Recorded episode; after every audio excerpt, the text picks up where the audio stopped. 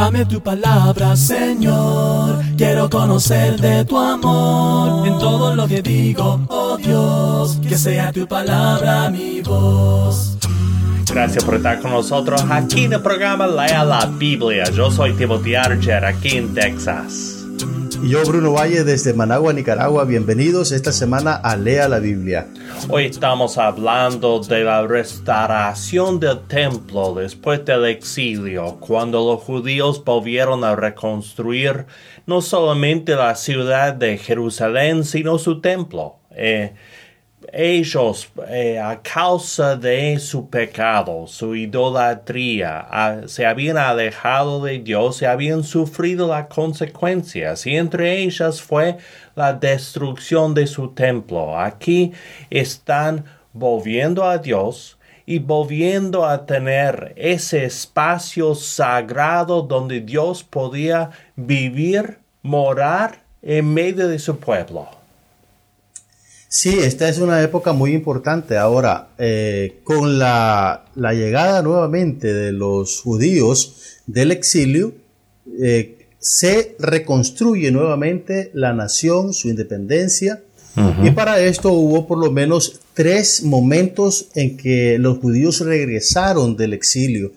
Tenemos, por ejemplo, que los exiliados regresaron con Zorobabel en el 537 a.C., con Esdras en el, en el 458 eh, y con Nehemías en el 445. Era lo esencial para comenzar las labores de reconstruir su nación.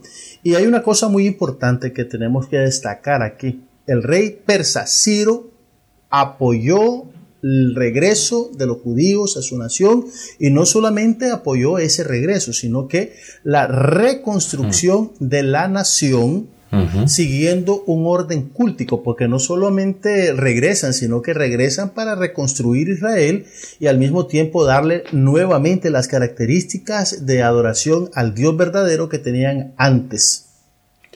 Claro, porque eh, antes de los persas estaban los babilonios y fue el rey babilonio Nabucodonosor quien había destruido el templo. Y, no solamente eso, sino los babilonios entraron y deportaron los mejores, ¿no?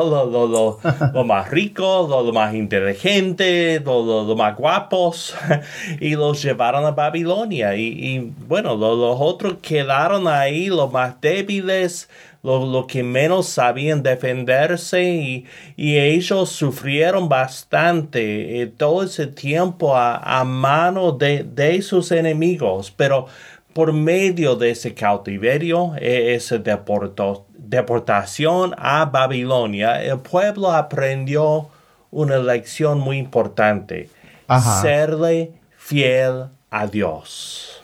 Así fue, definitivamente. Ahora bien, eh, la deportación y nuevamente el regreso de los judíos será algo que estaba profetizado ya. Por ejemplo, en Jeremías 25:11 eh, dice el profeta, todo este país quedará reducido a horror y desolación, y hmm. estas naciones servirán al rey de Babilonia durante 70 años. Eso fue una profecía con relación al exilio de los judíos, pero también eh, no solamente sobre este, esta deportación, sino que también eh, la destrucción y la restauración, la restauración del pueblo quedó eh, registrada en las profecías. Jeremías 29:10 dice, Así dice el Señor, cuando a Babilonia se le hayan cumplido los 70 años, yo los visitaré y haré honor a mi promesa en favor de ustedes y los haré volver a este lugar. Entonces, unos 150 años antes del regreso de los deportados, un profeta, Isaías, predijo, predijo, escuche bien, el regreso de los judíos y el hmm. papel que jugaría Ciro en todo esto. Hmm. Entonces, ya eh, todo esto estaba confirmado por los profetas. Ahora es interesante que aún antes de tener ese espacio físico, reiniciaron el culto, reiniciaron las ceremonias religiosas, eh, las fiestas, las ofrendas, eh, eh, tantas cosas que, eran fundamentales a su identidad como pueblo de Dios. pero ellos tenían mucho apuro, mucha prisa en restablecerse como nación y, y una gran parte de, esa identidad como nación era su religión, era su culto, eran estas prácticas, eh, estos ritos, estas ceremonias. Eh, entonces lo primero que hicieron fue comenzar de nuevo con todo eso, aún antes de tener el espacio físico. Ahora bien, eh, ellos volvieron a su nación, comenzaron la obra de reconstrucción, pero se encontraron con una oposición para eh, lograr ese objetivo. Los judíos encontraron una oposición en la obra por parte de los samaritanos, según el capítulo 4 de Estras. Hmm. Estos querían infiltrarse entre el pueblo para supuestamente ayudarlos en las obras de reconstrucción. Pero es claro que lo que querían hacer, según el contexto del capítulo 4, era sabotear internamente la obra de reconstrucción de la de la ciudad y del templo. Entonces, cuando fueron rechazados, afloraron esas verdaderas intenciones que ellos tenían e hicieron todo lo posible para, para que la obra se detuviera y, bueno, lograron que la obra se detuviera por un tiempo. Las grandes obras siempre tendrán oposición y esto tenemos todos que entenderlo, saberlo, aceptarlo. Cuando usted está haciendo una gran obra siempre va a haber oposición de algunos cuantos amargados, envidiosos, gente que no quiere la prosperidad de otros. Entonces aquí encontramos que los samaritanos fueron esos envidiosos, gente que no quería que los judíos restablecieran su nación. Sí, sí. Em, vemos, siguiendo la línea acá en Estras, vemos en el capítulo 6 que terminan la obra del templo y la, bueno, la, la, la inauguran de nuevo, por decirlo así, ¿no? Em, ellos en ese hecho volvieron a ser la nación que habían sido, aunque todavía no tenían la grandeza, no tenían la ciudad, eh, los, muros de la ciudad, no, no tenían todo restablecido, pero ya tenían su templo, no como antes, no, nada que ver con lo que era el templo de Salomón, pero era su templo ya tenían donde reunirse. Y los enemigos de los judíos entendían e-, esa importancia. Por eso eh, se habían em, luchado tan, habían luchado tanto para impedir esta obra. Porque esta obra em, no solamente representaba un templo, sino la restauración de la nación judía, pero fue imposible detener esta obra porque contaba con la bendición de Dios. Y cuando Dios está a favor de nosotros, ¿quién puede estar en contra? Así que em, hoy en día no vamos a construir un templo físico, pero sí tenemos que a veces reconstruirnos como cristianos, reconstruirnos como iglesia y podemos mirar este ejemplo sabiendo que vamos a tener oposición, pero que si Dios está con nosotros, la oposición no tiene chance. Definitivamente. Eh, vamos a seguir viendo eh, la historia de Israel. Ya nos falta poco para terminar este año, pero vamos a continuar con este programa después de esta pausa. Estos son los rollos de mar muerto en 60 segundos. Según la historia, un muchacho cuidaba cabras cerca del mar muerto. Tiró una piedra y escuchó que algo se rompió dentro de una cueva encontró vasija de barro que contenían rollos antiguos. Eran los primeros de lo que hoy conocemos como los rollos de Mar Muerto.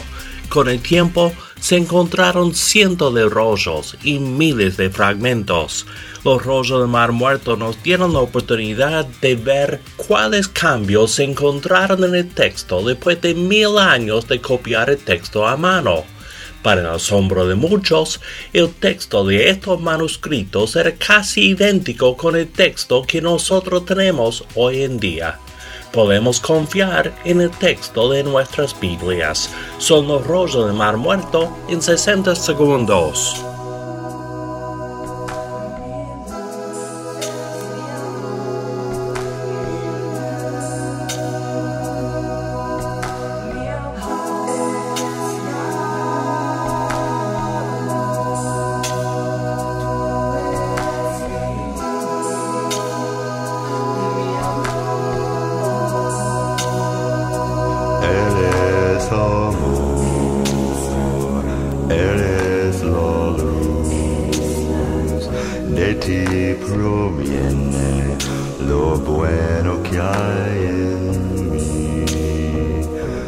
Ya no sé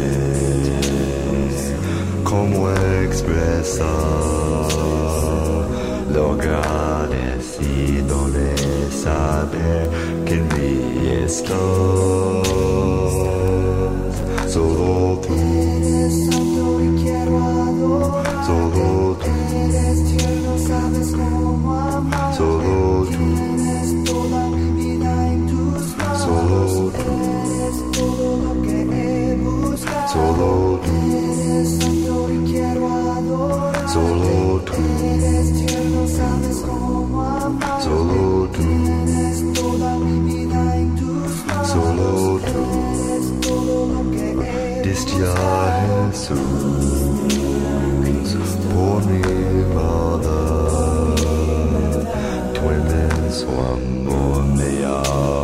mostrado cómo ser y dejo atrás lo malo en mí. Conoces lo mejor en mí, confío en ti. Solo tú. Solo tú. Solo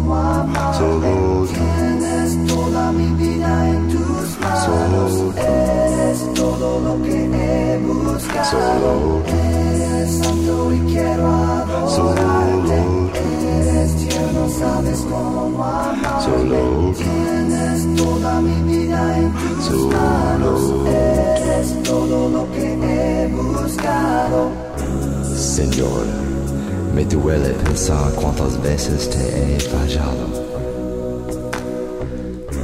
y las veces que te he defraudado o ignoro tu voluntad y decido hacer la mía.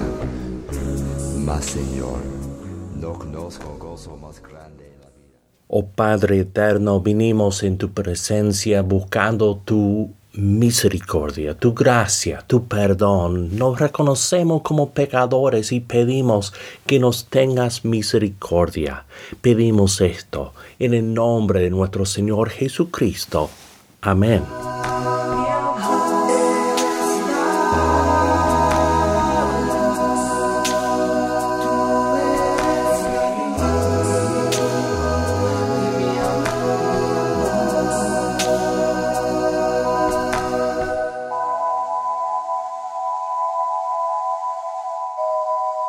Quiero animarle, amigo mío, a tomar unos momentos cada día para leer la Biblia y meditar sobre lo que lee. Para ayudarle en sus estudios, nosotros podemos facilitarle sin costo ni obligación un estudio guiado sobre la Biblia que le ayudará a entender lo que lee. Nuestros oyentes de Cuba pueden hacer su pedido a la siguiente dirección. Lea la Biblia apartado 2662 Matanzas, código postal 40100. Invitamos a los oyentes de otros países a que nos contacten por WhatsApp en el número 505 7526 8121 o por correo electrónico radio arroba lealabiblia.com. También puede buscarnos en Facebook en Lea la Biblia Radio. Yo soy Bruno Valle. Este ha sido el programa Lea la Biblia. Hasta la próxima.